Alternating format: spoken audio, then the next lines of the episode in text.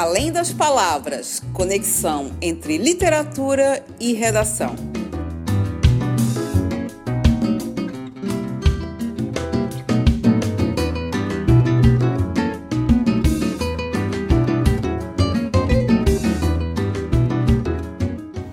Olá, estamos de volta aqui com Além das Palavras, da Oficina da Palavra, né? É, junto com o professor Edir Alonso e o professor Marcelo Borré, de História e Literatura.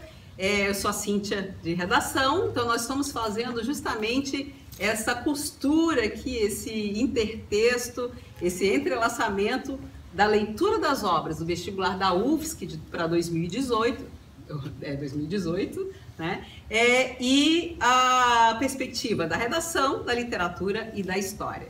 Então, falamos no bloco anterior né, do José de Alencar Lucila.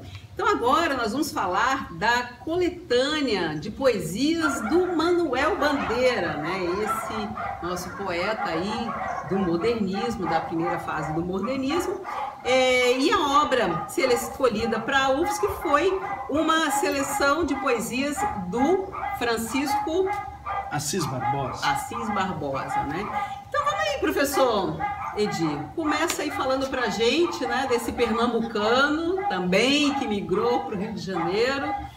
É, a gente às vezes acaba nem lembrando que é pernambucano, foi o que nós falamos no bloco anterior, porque as pessoas são do Brasil, né? Então. Ainda mais o Bandeira, né? Poxa, é. o Bandeira realmente tem esse, esse, vínculo com o Rio, tem vínculo com Teresópolis, tem vínculo com Belém do Pará, tem até um poema aí que homenageia Belém, quer dizer, então Bandeira realmente né, é um um dos mais brasileiros, se não o mais brasileiro dos nossos poetas, né? Sensacional. Eu sou muito suspeito para falar de Manuel é, Bandeira. Quando falo Manuel Bandeira, eu me arrepio todo, já fico enlouquecido, porque Bandeira é o mais original dos poetas brasileiros, na minha modesta opinião.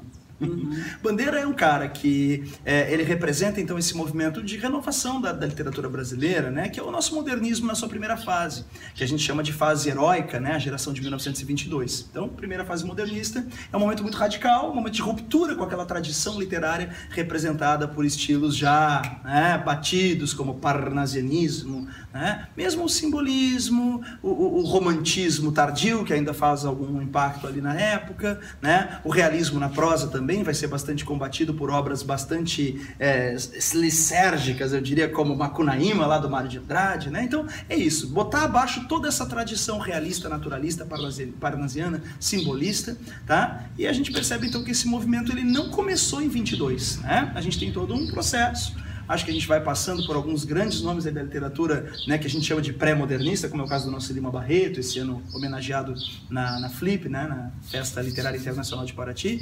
E aí a gente vai tendo um processo, né, de também assimilação da, da, dessa influência das vanguardas europeias, né, do cubismo, do futurismo, do expressionismo, né, do dadaísmo, do surrealismo. E a gente vai percebendo então que esse movimento vai se forjando ali, ainda durante essa década de 10. De modo que o Manuel Bandeira é um cara que atravessa todo esse processo também de formação. Aliás, a obra do Bandeira ela atravessa décadas, não é? Bandeira tem um aspecto curioso também que a gente precisa comentar aqui, que é o fato dele ter sido diagnosticado tuberculoso com 18 anos e foi um cara que achou que ia morrer amanhã e ficou até os 82 anos. Daí que a gente tem, um, digamos, uns 60 anos de produção poética aqui que vão passar por vários momentos da literatura. Então eu tenho uma importante intensos, questão. Por certo. Muito intensos. Aliás, a vida praticamente dele toda ele é dedicada à literatura, né? Tem críticos literários que afirmam isso. Estudar a vida do Bandeira é praticamente estudar sua obra literária porque o cara viveu para a literatura.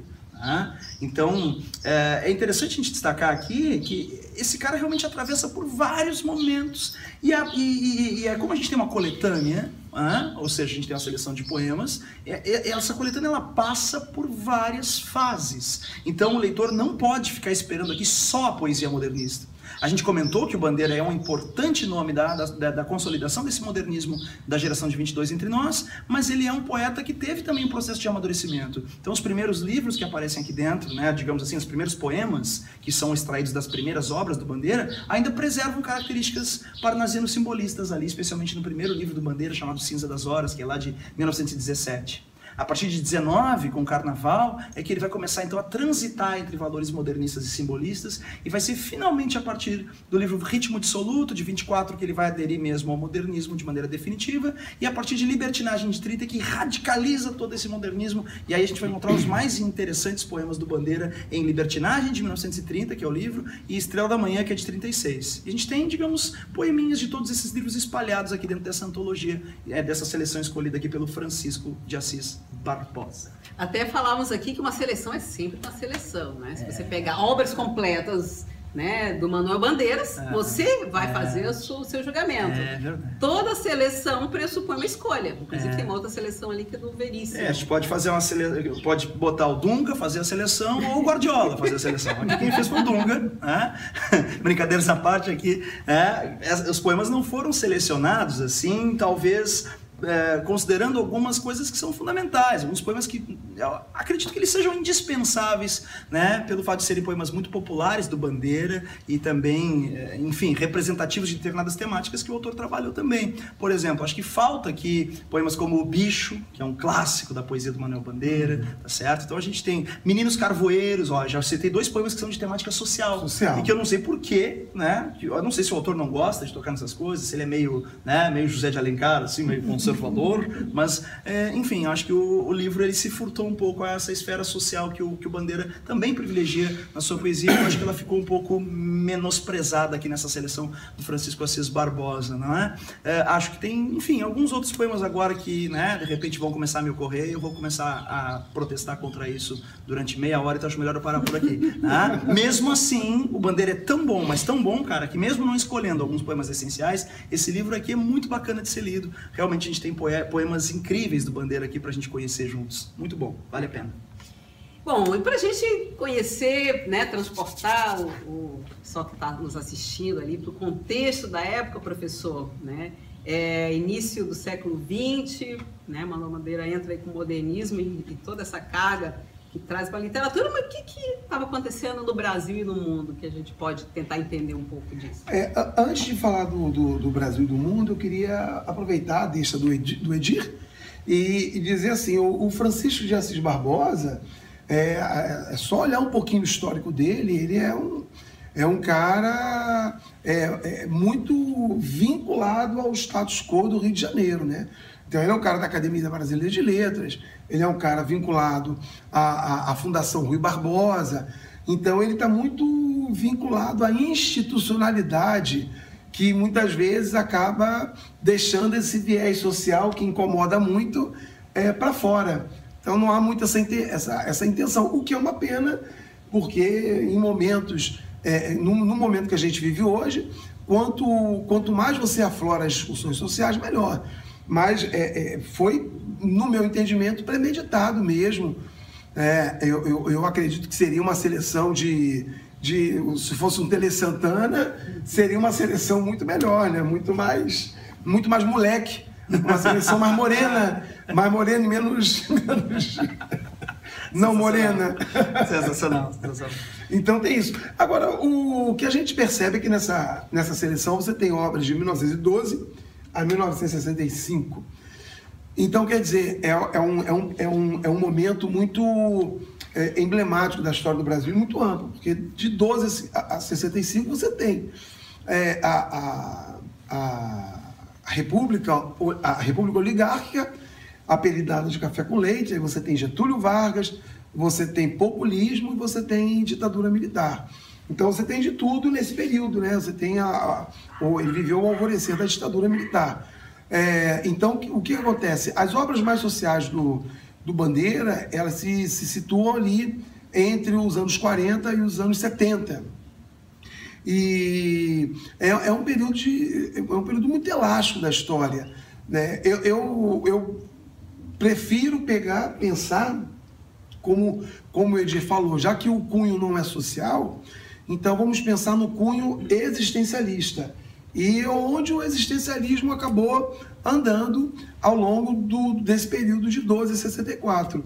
O existencialismo se, se fez mais forte justamente no, nos anos 50, nos anos é, é, é, entre o fim da ditadura de Vargas e o início da ditadura militar. Ali o existencialismo aflorou de uma forma muito forte, como aí eu vou fazer uma ligação com a, o, o, a obra Terra em Trânsito do, do, do Glauber Rocha e o Cinema Novo. Então, é, para mim, esse é o momento mais significativo dessa obra, do, do, dessa seleção do Francisco. Não que ele tenha essa preocupação, mas que historicamente é onde eu consigo situar melhor a obra do, do é, Manuel Bandeira, nesse momento. Então a gente tem aí uma, uma, uma obra que passa por momentos muito díspares da história brasileira, que, que como eu falei, vai do, do, do final da, da República do Café com Leite até o início da ditadura militar. É, desse período todo, qual é o período que eu considero mais importante e significativo, até fazendo uma associação com o que vem depois, que é o grande Nelson Rodrigues. Esse aí, para mim, é o maior de todos, não do ponto de vista poético, mas é, do ponto de vista literário, do conto, do, do, da crônica, da crônica do que foi a vida do brasileiro por muito tempo. Então, associando essas duas obras, mais um pouquinho do Veríssimo, é, é, eu vejo que a poesia do Bandeira andou um pouco pelo elemento é, é, existencialista. E esse existencialismo acaba é, ficando muito forte nos anos 50, como é, outras formas de comunicação apareceram, e aí eu faço essa ligação com o cinema, com o cinema novo, Nelson Pereira dos Santos, Glauber Rocha, que acabaram dando voz não só ao negro da periferia, à mulher, mas aquele cara que supostamente não teria problemas, mas que acaba é, precisando repensar aquilo que ele vive. Inclusive, um dos primeiros poemas do, do, do Manuel Bandeira é, eu escrevo porque sofro, eu escrevo porque, é, porque choro. Eu faço versos como quem chora. Eu faço, faço versos como quem, chora. De desalento, de desencanto. Exatamente. É. Isso aí não é. Você não faz verso porque chora de fome, chora de. É, é, é, o, é o existencialismo presente nessa, nessa atitude poética. Interessante, né? Porque o Bandeira realmente ele é um poeta, ele é multifacetado, né? Então a gente vai perceber que a gente tem esse viés existencialista, tem o viés político que a gente fez questão de dizer, olha, peraí, estão esquecendo isso aqui, que também tem. Mas é claro que também tem a questão estética, né? Que é uma grande preocupação uhum. da geração de 22. Então a gente também não pode perder isso de vista. Talvez essa seja a desculpa, inclusive, para não se colocar tanto o aspecto social aqui, uma vez que o poeta geralmente está associado a esse grande movimento estético e, e, e também de grande discussão sobre estética que foi a geração de 22. Então, quando a gente fala Manuel Bandeira, é muito frequente que a gente lembre de poemas como Os Sapos, né, que foi lido durante a Semana de Arte Moderna, Aliás, só para ficar claro, não foi o Bandeira quem leu e o Bandeira nem estava presente, né, por motivos de saúde, mas que o poema Os Sapos foi lido durante a Semana de Arte Moderna. Já tinha sido publicado pelo Bandeira em 19. Olha que interessante, né? A Semana de Arte Moderna é de 22, mas o Bandeira já publica um poema chamado Os Sapos, que é, digamos, uma avacalhação do parnasianismo, né? Não só do parnasianismo, mas de todos os estilos de poesia tradicional que ele coloca ali, os sapos, né? Meu pai foi rei, não foi, foi, não foi, foi, não foi. Ele joga com toda a coisa do, né, do ritmo, né, constante, marcado. Meu cancioneiro é bem martelado, tá, tá, tá, tá, tá, né? Quer dizer, a poesia toda metrificadinha, toda certinha. Então, os sapos, já em 19, é um ensaio desse comportamento de rebeldia antiparnasiana, e de repente a gente chega lá no livro Libertinagem, de 1930, e aí nós vamos ter um poema que é realmente um verdadeiro manifesto da perspectiva moderna radical, que é o, livro, o poema poética, né? Poética. Então, olha a metapoesia como ela é importante, né? A discussão sobre o próprio fazer poético também. Então, além do viés existencial, além do viés social, o viés estético e metapoético deve ser sempre lembrado em Manuel Bandeira. Então, ele é um poeta completo, ele é multifacetado, fala sobre muitas coisas. Olha o poética, né? Estou farto do lirismo comedido, do lirismo bem comportado, do lirismo funcionário público com livro ponto, protocolo, manifesto eh, expediente eh, eh, a, a, e manifesto manifesto ao senhor diretor. Estou farto do lirismo que para e vai averiguar no dicionário o cunho vernáculo de um vocábulo. Abaixe os puristas. Todas as palavras, sobretudo os barbarismos universais, todas as sintaxes, todos os, não, todos os ritmos, sobretudo os inumeráveis, todas as construções, sobretudo as sintaxes de exceção. Estou farto do lirismo namorador, político, raquítico, sifilítico, de todo lirismo que captura o que quer que seja fora de si mesmo. De resto, não será lirismo, será é, contabilidade de tabela de cosseno, secretário do amante exemplar, com 100 modelos de cartas e diferentes maneiras de agradar as mulheres, etc. Quero antes o lirismo dos loucos, o lirismo dos bêbados, o lirismo difícil e pungente dos bêbados, o lirismo dos clowns de Shakespeare. Não quero mais saber do lirismo que não é libertação. Olha que interessante, né? Então o poema ele é bem extenso e ele vai trazendo versos bem grandes, outros bem pequenos, bem curtos, quer dizer, a, a total liberdade, verso branco, verso livre. Ele diz que não quer o lirismo comedido, quer dizer, todo contido, bem comportado. Chega a falar de uma poesia protocolar, como um livro ponto, protocolo, expediente, manifestações de apreço ao senhor diretor. Ele fala de uma poesia tipo tabela de cossenos, como se houvesse uma fórmula matemática. Isso tudo é o quê? É um, realmente um protesto em relação a essa poesia toda ela calculada, feita para agradar né, ao público e à crítica dentro daquele contexto em que os parnasianos e os românticos trabalhavam desse modo. De, de forma que ele diz, quero antes o lirismo dos loucos, o lirismo dos bêbados, ou seja, aquela poesia espontânea, que diz o que quer, sem se preocupar né, em causar alguma coisa. É simplesmente aquela poesia né, espontânea, do profunda, do fundo Sim. da alma, verdadeira, e chama atenção para um expediente muito interessante na poesia do Bandeira, porque além de tudo, o cara ainda era generoso.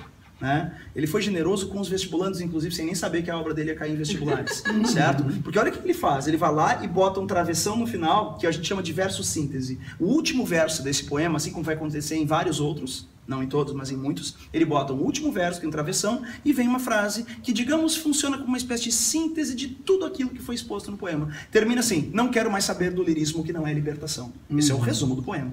E ele vai Sim. fazer isso em diversos outros textos. Então isso é muito interessante, né? Como Bandeira também, além de ser um poeta que tem bastante conteúdo, ele tem plena consciência dos procedimentos formais, estruturais da poesia. Quer dizer, mesmo jogando com versos brancos e livres, ele não foi lá e, tipo, ah, caguei um poema, entendeu? Ele vai lá e ele tem uma consciência plena do que, que colocar no lugar certo, sem tanto calculismo do seu ponto de vista métrico, mas, tipo, existe uma lógica né, no encadeamento da, dessa poesia do Bandeira que é muito interessante. Poucos poetas como ele souberam combinar forma e conteúdo de maneira tão harmoniosa e tão significativa. É, e uma das temáticas também que a gente vai deixar para o final para fazer esse fechamento dos temas que passam em algumas obras uma que eu destaco é essa é justamente isso, a questão da metalinguagem, que também pode ser tema de redação. A UFSC, a UDESC também gosta de abordar temas dessa natureza, desde sobre as palavras, como o fazer literário, o processo de criação literária, a questão do forma e conteúdo vários temas, se a gente olhar aí na perspectiva histórica dos temas da redação da UFS, que são temas explorados porque é, eles estão no fazer, na escrita, no processo da escrita. É. Né? Então, os temas metalinguísticos, como eu costumo agrupar todo esse, esse conjunto aí de, de temas, é, acho que acaba sendo bem emblemático aqui na obra do Manga Bandeira. E né? até sentir de maneira um pouco mais ampla, não só a questão da linguagem literária refletindo sobre a própria linguagem literária, ou a escrita refletindo sobre a própria escrita, mas a linguagem em sentido lato mesmo, mais amplo, refletindo, refletindo sobre a própria linguagem. Porque agora me lembro de um poema de Bandeira chamado Evocação do Recife,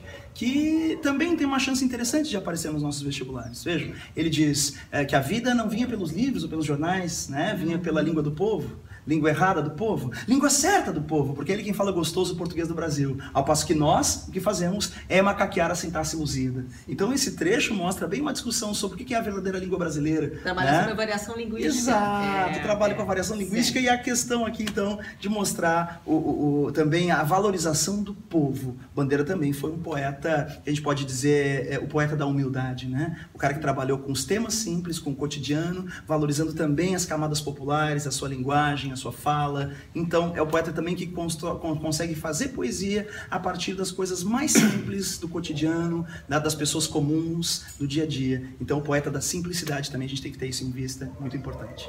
Puxa, bem legal. Já, já pegando o gancho aqui, até que o, o, o Marcelo já falou, já anunciou, é do Nelson Rodrigues, né? A próxima obra que a gente vai comentar, fazendo um link com essa época, já que são né, obras que é, contemporâneas, né? É Valsa número 6, que é aí o texto teatral do Nelson Rodrigues, é, mais ou menos nesse mesmo contexto. É uma obra publicada em 1951, monólogo né, é, da condição feminina.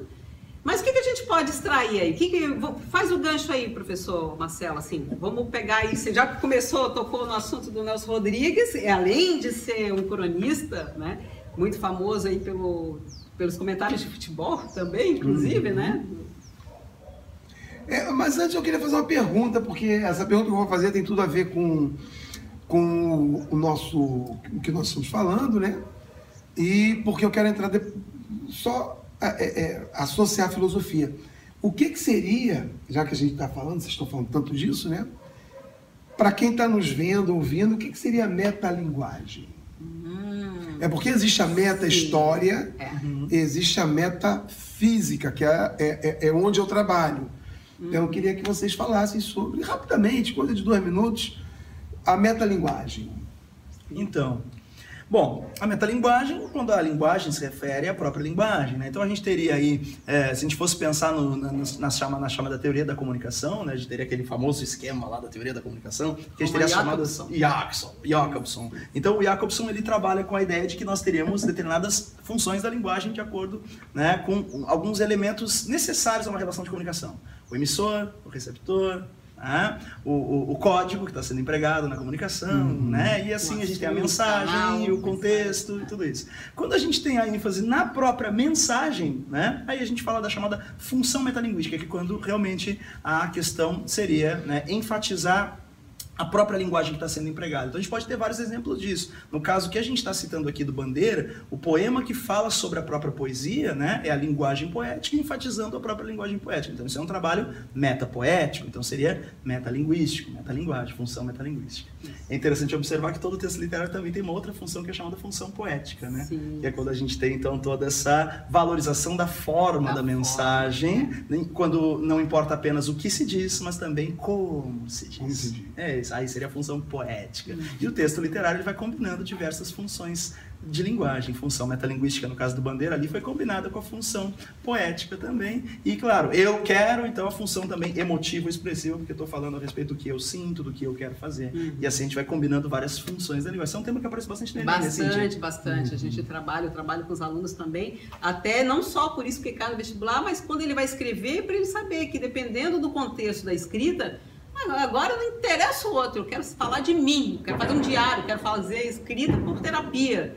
Aí, nesse texto, vai predominar a função emotiva, né? Agora, o meu objetivo é o outro, eu quero convencer o outro, né? Então, a função apelativa. Né? Então, quando eu quero falar sobre a própria linguagem, então, função metalinguística, a função poética, a função fática, e a função referencial, que é aquela quando o assunto é mais importante. Então, um texto dissertativo, científico, jornalístico, nesses textos predomina a função referencial. O assunto né, é o mais importante. Né? Sensacional. Então, é, e quando a gente fala em temas metalinguísticos, eu costumo dizer, inclusive até para os meus alunos que fazem concurso, é bem comum. Aí você falou de variação linguística, teve um concurso bem recente para o Corpo de Bombeiros aqui de Santa Catarina, que o assunto, o tema foi variação linguística. Ou seja, você na sua profissão, você não basta conhecer tecnicamente a linguagem, você tem que saber se comunicar com, com o povo. Ah. Né? Você tem que saber traduzir essa linguagem técnica para que o outro entenda e também tem que entender a linguagem do outro. Né? Então, achei bem interessante para não ficar só na questão de teórico, porque vai cair no vestibular. No seu dia a dia, você tem que fazer essa transposição né, da sua linguagem técnica para um outro médico falando com o paciente. É diferente dele falar para um congresso de médicos. Né? Então, tem, tem isso. Sensacional. É, eu, eu pedi para que isso fosse exposto, muito bem exposto. É porque a gente, hoje, esse ano, tem duas obras filosóficas que tratam muito do elemento metafísico. Então, é, aí a gente começa a se familiarizar com, com esses termos que talvez muitos não tenham essa familiaridade. É, e depois a gente fala então sobre essa, o que seria essa metafísica, né? Mas é, voltando ao, ao, à questão colocada antes, que é o, que é o Nelson Rodrigues, o Nelson Rodrigues é uma figura, para mim, muito emblemática, muito querida. Eu, eu sou apaixonado por Nelson Rodrigues. Nelson Rodrigues é um cara de viés muito conservador nas suas atitudes, mas a sua obra é uma obra, no meu entendimento, absolutamente é, libertadora em todos os sentidos. Então, quando a gente pega as crônicas, os contos de Nelson Rodrigues, são contos que a gente não consegue nunca é, passar batido. Né? Eu lembro de cada obra que ele escreveu, de muitos, muitos, é, pe muitas peças que eu assisti, e elas são sempre muito chocantes, porque o Nelson não queria chocar. Ele queria fazer com que nós refletíssemos sobre a condição humana. E o, o, Nelson foi muitas vezes muito mal interpretado. Né? Politicamente, ele teve esse viés mais conservador, mas a obra dele chamava atenção para o humano, para o ser humano. Eu lembro muito bem de uma, de uma crônica dele, que foi publicada, se eu não me engano, no Jornal do Brasil, mas que virou, estava tá, tá indo nas obras, nos livros dele. E era uma mulher que traiu o marido e lá, lá pelas tantas, com o amante, ela virou pro amante e falou: Você é muito ruim mesmo, porque o meu marido é muito melhor que você. Então ela, ela esculacha o amante dela e pronto. É, o, tem, tem outras obras em, em que ele revela que o homossexualismo está muito mais presente do que se imagina. É, outras obras em que é, a, a, a, presença do pai, a, a, imposição do pai é reveladora da, da, do, martírio do filho. Então, ele, o Nelson foi um cara que na sua obra, para mim, ele refletiu um descortinado dos anos 50 no, no Brasil e no Rio de Janeiro, que hoje não existe mais. Então, para mim, ele foi muito revolucionário. E o Nelson, ele também viveu do, como Manuel Bandeira, né? Ele morreu no início dos anos 80, que é bem depois do Manuel Bandeira, mas é, a, a, a, produção maior do Nelson Rodrigues, ela está nos anos 50. Ela está na época de JK. Ela pega ali, quando eu falo nos 50, a gente pega, claro, Dutra até os anos 60, né? Passando aí por Vargas, JK, é, Jânio Quadros, João Goulart, mas não importa. O, o, momento máximo efervescente da sua obra foi os anos 50. Foi a década de 50, que foi a década também que o Brasil viveu é, grandes mudanças e grandes produções cinematográficas, é, poéticas, românticas, é, teatrais. Né? O, o, Teatro Opinião apareceu ali, Cinema Novo apareceu ali, as chanchadas apareceram ali. E é nesse momento que o Nelson aparece. E é um momento em que o Brasil viveu um, um, um salto, um boom, um, um, descortinamento muito importante e interessante da sua, é, é, da, da, da, sua existência. É quando o, o, o brasileiro se viu brasileiro e menos europeizado é o momento em que o brasileiro se mostra brasileiro. Até no futebol, né? Marcelo? Principalmente no futebol, né? Nos anos 58, 50, 50, 50, 50 no Brasil, né? 54, 58. Crônicas esportivas, muito legal sobre isso. O Nelson era apaixonado é, por futebol, né? Foi com, a sombra das chuteiras imortais. As chuteiras imortais. Ah, brasileiro, né? Que foi o europeu. É, exatamente. É. Acabando com o complexo de vira-lata. De vira-lata. Essa, essa expressão é maravilhosa. O complexo de vira-lata do brasileiro. Cara. Então, é. não viramos um pastor alemão por outros motivos, até porque não seríamos. Mas é que o, o, o, o brasileiro disse: somos diferentes e acabou. E o Nelson, ele é o cara que puxa a orelha do brasileiro quando o brasileiro teme essa condição de ser um povo, de ser algo próprio, algo é, é, é, diferente do que tem aí e que não tem que não tem que depender dos outros. Então, é, é, o momento de maior produção do Nelson é esse aí. E o Nelson é curioso porque viveu grandes tragédias, né? É, o, o seu irmão Mário Filho foi assassinado pelo esposo da sua amante na redação do jornal. Inclusive, Mário Filho é o nome do Maracanã. O Maracanã é uma homenagem ao irmão de Nelson Rodrigues e o, um dos outros irmãos de Nelson Rodrigues morava num apartamento, num prédio que desabou no Rio de Janeiro, nas Laranjeiras, desabou. Então a tragédia, o pai dele, o pai do Nelson, também foi assassinado pelo amante da sua esposa, da, da, da, da pelo, pelo marido da esposa, da, da amante dele. Então a tragédia permeou a vida de Nelson e Rodrigues. avança para as próximas gerações, né? E a, a questão dos filhos. E o, o Nelson é. Rodrigues, né, que, que foi, foi preso, foi preso político durante a ditadura, é. comunista, de carteirinha. Pro desgosto do pai conservador. Pro desgosto do pai, é, conservador. Mas a obra do pai fez o Nelsinho, né? É, a obra do pai que construiu o Nelsinho. É. Então, é, o, o Nelson tem uma obra que, é, embora seja tão diferente do que foi ele, é até engraçado que a gente falou, né? É, a obra reflete o autor. Eu acredito que o Nelson foi tão revolucionário que talvez a obra em Nelson não refletisse o pensamento de Nelson. É, o Nelson ou foi. Esse Nelson, Nelson foi que ele tentava aparentar ser um personagem. Era uma, ou era um Vai personagem. É. Pode ser um personagem, porque o Nelson ele, ele era ele era ele, ele era míope, não conseguia enxergar quase um palmo, ia para o Maracanã via os jogos de futebol. Ah, ele era fluminense, é isso? Ele era fluminense. Você é apaixonado mas ele, mas, ele, mas ele comentava depois do jogo. Sensacional, mas é um grande cara. Mas ele era tricolor, tricolor de carteirinha é. também. Pode arroz. É. Pode arroz.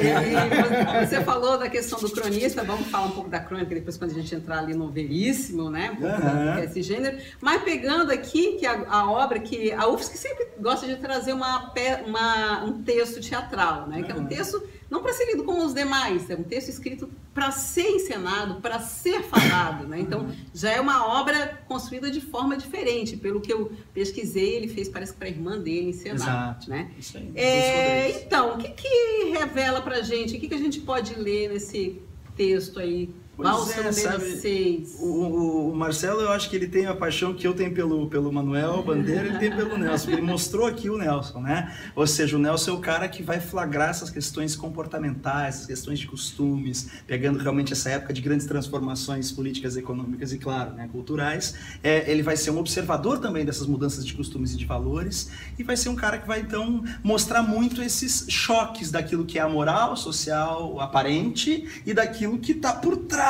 desse verniz né, de cidadão de bem. Né? Então a gente vai construindo aqui também um, um texto que vai botando o dedo na ferida da hipocrisia constantemente. Né? Exatamente. Né? O Marcelo falou ali da questão da temática da homossexualidade, né, que é um grande tabu, dentro, principalmente dentro daquele contexto social ainda muito patriarcalista, machista. Hoje ainda temos muita dificuldade em vencer né, de, de maneira né, mais, é, enfim, mais humana é, esse tipo de resistência preconceituosa, mas naquele tempo era pior ainda. E o Nelson escreveu lá o, o, o Beijo no Asfalto, que foi leitura obrigatória nos nossos vestibulares aqui, por exemplo. Então, quer dizer, o Nelson vai tocando o dedo na ferida da hipocrisia. Quer dizer, aquele cara que se diz o machão lá e tal, de repente tem a revelação no final que o cara era apaixonado pelo genro. Ah, é. e aí o desfecho meio folhetinesco, exagerado, ah, né? Então o Nelson é. tem essa, essa, essa vibe assim de botar o dedo na ferida da hipocrisia mesmo. Isso é muito legal. Mas então o texto que a gente tem aqui, o Valsa número 6, como a Cintia falou, realmente é um texto que o Nelson uh, fez para a irmã encenar, né? Ele queria lançar lançar a carreira da, da Dulce Rodrigues, que é a irmã dele, então ele escreve um monólogo justamente para valorizar toda a capacidade né, de atuação e realmente muito difícil de, de, de, ser encenado, assim como acaba para um leitor incauto difícil de ser lido, né? A gurizada tem me procurado muito a respeito desse, desse livro para dizer, professor, mas eu não entendi. Claro, a gente tem que tentar, né, com muita calma, perceber que ali a atriz ela vai ter que desempenhar, então, todos esses, é, digamos, essas é, imitações que ela vai fazendo de outros personagens, ela, é, praticamente é como se a personagem Sônia, ela fosse a, reconstituindo os fatos antecedentes à sua morte, tentando simular os gestos e ações de outros personagens personagens. Ela vai imitar a mãe, vai imitar o, o médico. Depois de morta, né? contando a história Isso dela, tem uma né? parada é muito interessante também. Parece memórias póstumas é, de Sônia, é. né? Então é interessante também. Quando a gente está falando da morte da Sônia aqui e tal, ah, professor, não dá spoiler, professor. Não, mas é, Já começa... a primeira coisa que está escrita ali é Sônia, menina de 15 anos Morta, assassinada. É. Né? Já começa assim. né? Então já é surpreendente o texto também nesse sentido. E a gente vai perceber que tem uma série de, de contrastes interessantes entre aquilo que é a moral, né, aparente ali, e aquilo que está por trás, né? Quer dizer, a menininha recatada, aquela que fica tocando a valsa ao piano, né? O, então, enfim, tem toda aquela família, aquele médico, aquele sujeito também, cidadão de bem, e de repente por trás disso a gente vai percebendo algumas coisas que vão, obviamente, nos surpreender. É isso aí. É, até pegando o tal do tri, né? O triângulo, a tríade, que a Cintia comentou no início da, da no, no, no outro vídeo, é o, Nelson ele traz e também um elemento triplo, que é a morte nas suas obras, a, a, traição, seja do homem com a mulher, seja da mulher com o homem, isso que é muito importante. Por isso que eu digo que o Nelson é revolucionário. Ele fala da traição da mulher, mas ele não fala com desprezo. Ele fala como um elemento, um agente, muitas vezes, libertador dessa mulher. Ela trai porque ela é, ela é infeliz, ela trai porque ela está casada e ela precisa ser feliz, ela rompe com aquilo ali, trai e a, e a homossexualidade, que eram elementos muito discutidos e muito presentes é, na, na, naquela sociedade. É, lembrando o, a, a, a aquela obra é, Bonitinha Mas Ordinária, ou então, um, que, que, tem aquela frase famosa, né? O mineiro só é, só é fiel no câncer, só é solidário, mineiro só é solidário no só é câncer. É solidário no... Só é solidário no câncer né? É trágico. O Nelson Rodrigues, até assim, usou uma palavra é, é, que para mim é, clareia bem o Nelson. trágico, mas o trágico no sentido grego da palavra, uhum. no sentido etipiano da palavra. Nelson Rodrigues talvez tenha sido o maior autor trágico que o Brasil já, já teve. Então, aquela tríade que é fundamental, né? que é a morte, que é a, a, a morte, a traição e a homossexualidade. Mas é, é, permeando isso, você tem a infelicidade, a busca da alegria, a, a, a, libertação. Isso tudo está na década de 50, né? Isso tudo o brasileiro viveu nos anos 50. O, os anos 50 foram anos prodigiosos é, no sentido de é, apontar para o Brasil a possibilidade dele deixar de ter o complexo de vira-lata e caminhar sozinho, se libertar e andar. O Nelson, no meu, no, meu entendimento, foi um protagonista disso tudo. É isso. É isso, de Nelson? É isso, eu fiquei pensando na gente é. voltar lá para aquele momento que tentava superar esses complexos, a gente estar tá andando de marcha ré para encontrar o Nelson de novo lá. Aham. Pela questão dos valores, pela questão, né? Tem tantos discursos né, de intolerância, de, de preconceito, é. que obras como a do Nelson, de alguma maneira, também colocam como uma maneira da gente tentar desmistificar ou trazer a discussão, e agora a gente vem, né, num processo meio que de influxo histórico, que é uma coisa também bastante chocante. Isso, de alguma maneira, também para uma prova tão tão sensível, tão humana, tão politizada como a da UFSC, eu acho que isso acaba repercutindo, reverberando nas questões que a gente vai encontrar envolvendo os livros ou a produção de texto. É, né? é. E é, a gente vai encerrar esse bloco, né? No próximo a gente volta aí com as obras mais contemporâneas, mais fresquinhas. É, e na, no último bloco a gente vai resgatar isso para falar das temáticas que perpassam os livros, tá? Então, é, fiquem com a gente, depois a gente volta.